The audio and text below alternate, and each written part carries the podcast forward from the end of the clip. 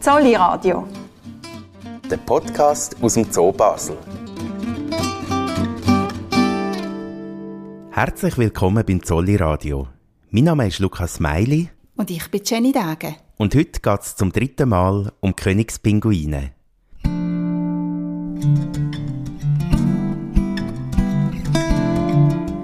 Der letzten Sendung haben wir Bekanntschaft gemacht mit verschiedenen Königspinguinen und haben erfahren, dass sie zwar keine offiziellen Namen haben im Zolli, aber dass das Zolli-Personal für jeden Pinguin einen inoffiziellen Kosenamen hat. Ganz am Schluss der Sendung haben wir dann den Ovid kennengelernt. Der Ovid ist mit seinen 31 Jahren der älteste Königspinguin im Zolli. 31 Jahre, das ist für einen Pinguin ein stolzes Alter – Königspinguine werden in der freien Wildbahn nämlich nur 10 bis 12 Jahre alt. 20 Jahre gilt schon als sehr alt. Der Ovid mit seinen 31 Jahren ist also ein richtiger Greis. Vor welche Herausforderungen stellt das jetzt so, wenn man so alte Tiere wie der Ovid in seiner Obhut hat? Um genau diese Frage geht es in dieser Sendung. Verantwortung darauf zu finden, haben wir uns mit dem Zollitierarzt Christian Wenker getroffen. Ja, wir sitzen jetzt da gerade gemütlich auf einem Stein vor der Aussenanlage von der, von der Pinguine, genauer von den Königspinguinen. Und es ist jetzt lustig, sie schauen uns jetzt also alle zu bei dem Interview. Also man und, hat ein richtiges Publikum. Und, ja, ja, eigentlich sollte man filmen, gell? Ja. So. Und äh, man hat das Gefühl, sie warten ganz gespannt auf meine Antworten, ob ich da wirklich auch alles, ob da wirklich auch alles stimmt. Ja, ist jetzt ganz ein schöner Moment. Jetzt kommt auch noch die Sonne. In diesem entspannten Setting erklärt uns Christian Wenker zuerst einmal die Alterspyramide von der Königspinguin im Zolli. Äh, das eine ist einmal, dass wir da auch einige Senioren dabei haben in diesem Pinguin-Team, ähm, wo wirklich also schon sehr alt sind. Wir haben da zum Beispiel den der ist über 30, 31. Und dann hat es noch zwei andere Tiere, die werden dieses Jahr 30. Und das ist sehr außergewöhnlich, weil in der freien Wildbahn werden die vielleicht 10, 12 Jahre alt. 20 gilt schon als sehr alt, aber die sind dann noch mal 10 Jahre älter. Und wie bei uns Menschen bringt das hohe Alter auch bei den Pinguinen einige Gebrechen mit sich, wie der Christian Wenker sagt. Da geht es vor allem um Gelenk. Also die haben dann schon ein bisschen Arthrose. Äh, wir müssen auch ein bisschen beim Pinguinspaziergang auf sie, dass man am Anfang nicht zu weite Wege macht. Die müssen sich also ein bisschen einlaufen. Und es kann einmal sein, dass so ein Tier dann äh, auch Medikamente bekommt. Das geht zum Glück bei den Pinguinen relativ einfach. Man kann es einfach im Fisch rein tun, in Futterfisch rein. Und bei der Arthrosebehandlung der Pinguine fangen wir meistens mit einem pflanzlichen Präparat an, mit Hagebutten. Hat man auch vom Mensch, hat eine, eine gute Wirkung auf, für gesunde Gelenke. Ab und zu müssen wir dann aber auch kurze äh, Einsätze machen von entzündungshemmenden äh, äh, Medikamenten. Arthrose, also der schleichende Abbau von Gelenkknorpel, macht den Pinguin mit zunehmendem Alter zu schaffen. Der Ovid, der älteste Königspinguin, hat aber noch ein anderes Altersgebrechen. Eins, wo man ihm sehr gut ansieht. Auch in unserem Pinguinpublikum ist er darum sofort von allen anderen zu unterscheiden. Ja, er, er fällt ein bisschen auf, weil er hat äh, kein schönes Gefieder vor allem am äh, Kopf und, und, am Rücken. Also es sieht immer so ein schütter aus. Und der Ovid hat leider das Problem mit dem Wechseln, mit dem korrekten Wechseln der Federn, mit der sogenannten Muser, ähm, sagt man dann bei den Vögeln. Und äh, vermutlich hat er eine Schilddrüsenunterfunktion, das ist also hormonell, durch Schilddrüsenhormon ist das gesteuert, die Muser bei den Vögeln. Und bei ihm müssen wir ab und zu tatsächlich mit äh, äh, Schilddrüsen, Hormontabletten die Mauser äh, auslösen. Aber so ganz schön ist er nicht mehr. die Mauser, also das Wechseln vom Gefieder, findet bei den Königspinguinen normalerweise einmal pro Jahr statt. Wir haben Christian Wenker gefragt, ob es denn für einen Ovid ein Nachteil sei, wenn das bei ihm nicht mehr so richtig funktioniere. Ja, also es ist, es ist schon ein Nachteil. Es ist so, dass Königspinguine immer im Frühling bei uns durchmausern. Also dann sehen alle ein so aus wie der Ovid jetzt. Und dann nachher äh, fängt dann die Brutzeit an.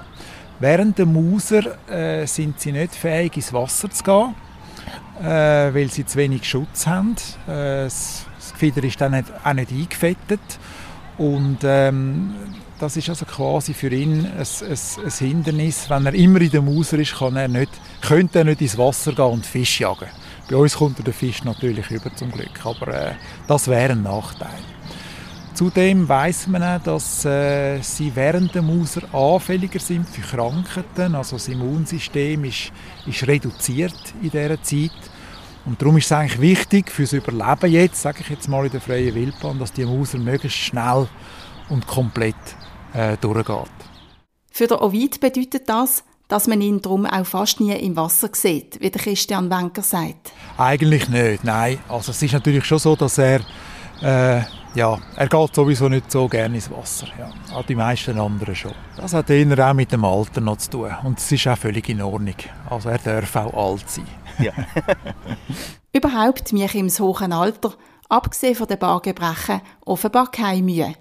Und auch in der Gruppe sind er nach wie vor gut integriert. Also sein Appetit ist immer noch sehr gut. äh, fällt eigentlich sonst nicht auf, wie gesagt. Also er ist voll dabei, er ist voll integriert in der Gruppe und äh, ja, und seine leichten Gelenkprobleme oder seine Gefiederprobleme, die nehmen wir gerne in Kauf, solange seine Lebensqualität sonst stimmt. Und so hoffen wir also, dass im Ovid auch in Zukunft der Appetit nicht vergeht und dass er uns noch lange erhalten bleibt.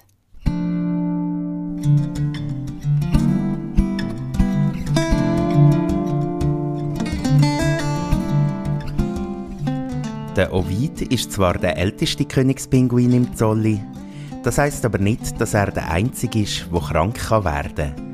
Auch seine jüngeren Artgenossinnen und Genossen geben dem Zolli-Tierarzt ab und zu etwas zu tun.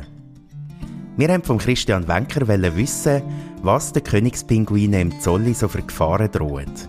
Und haben als erstes gerade erfahren, dass es einen wichtigen medizinischen Grund gibt, warum Königspinguine nur in den kalten Wintermonaten draussen am Spazieren sind. Das ist nämlich zu ihrem eigenen Schutz. Ja, das hat äh, verschiedene Gründe. Also das eine ist einmal, dass Pinguine sehr warm eingepackt sind in ihrem Daunenfederkleid und mit einer dicken Fettschicht noch. Und man merkt, wenn es zu warm ist, kommen sie, wenn sie sich bewegen, wenn sie sich anstrengen, in einen Hitzestress. Das ist nicht gesund. Und darum haben wir die Regeln festgelegt, dass wir den Pinguinspaziergang nur unter 10 Grad Celsius machen. Immer wieder kommt es vor, dass es auch im April oder Mai nochmal für ein paar Tage richtig kalt wird. Die Königspinguine dann nochmal rauszulassen, das wäre aber nicht nur eine schlechte Idee, es könnte für sie unter Umständen sogar lebensgefährlich sein. Denn es gibt noch medizinische Gründe, dass sie im Sommer drinnen sind, in einer übrigens gekühlten Innenanlage. Äh, und das eine ist einmal, äh, dass sie sehr anfällig sind auf Pilzinfektionen von ihren Atemwegen, Lungen- und Luftsäcken, die sogenannte Aspergillose. Das sind, äh, ist ein, also ich muss sagen, die, die, in dem Lebensraum, wo die Königsbinger leben, ist die Luft sehr keimarm, nicht so wie bei uns. Und äh, das ist eine, eine gefürchtete Krankheit wo auch zum Tod von Pinguinen kann führen kann, weil es eine sehr schwere Lungenentzündung kann geben ist auch schwierig zu behandeln. Also wir achten auch immer jeden Tag darauf, ob Tiere zum Beispiel husten oder schwer schnaufen. Und ich sage mal, wenn es zweimal hustet, dann bekommen sie schon Pilzmedikamente über, weil äh, man muss möglichst früh äh, behandeln bei dieser Krankheit. Das ist das eine, also die Pilzinfektion von der Atemweg. Und das zweite, das ist vielleicht ein bisschen äh, ungewöhnlich und auch unbekannt ist die sogenannte Vogelmalaria.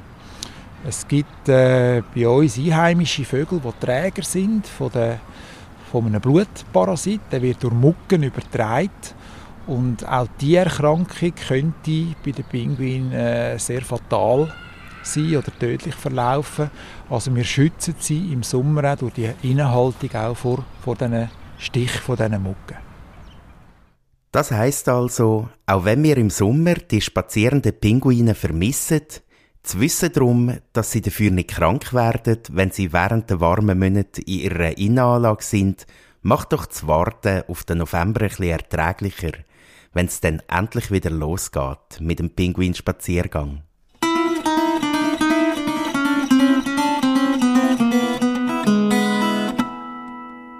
Wir sind schon wieder fast am Ende dieser dreiteiligen Sendung zu den Königspinguin. Und wie immer sind wir auch für diese Sendung durch die Zolli gelaufen und haben Fragen von Besucherinnen und Besuchern gesammelt.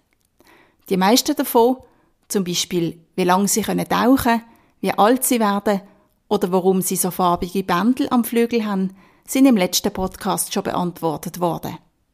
Eine ganz junge Zolli-Besucherin hat aber noch eine sehr spannende Frage gestellt, die wir bis jetzt noch nicht beantwortet haben. Darfst du es sagen? Du kannst es hier sagen. Hast du eine Frage zu den Pinguinen? Ja. Ob sie wirklich schwätzen? Ja. Ob sie wirklich schwätzen? Geld interessiert das, ob die können schwätzen Und wie die schwätzen? ob sie schwätzen und was genau sie schwätzen, die Frage hat die Wissenschaft leider bis heute noch nicht beantworten Was man aber weiß ist, dass der Klang von der Stimme für die Pinguin etwas ganz Wichtiges ist. Die Zolli-Kuratorin Jessica Bohrer weiss mehr. Ja, sie können sich vor allem an der Stimme gegenseitig erkennen. Also auch ältere Tiere erkennen ihre Jungtiere in diesen grossen Gruppen von Hunderten oder Tausenden von Jungen erkennen sie ihr eigenes Kind wieder.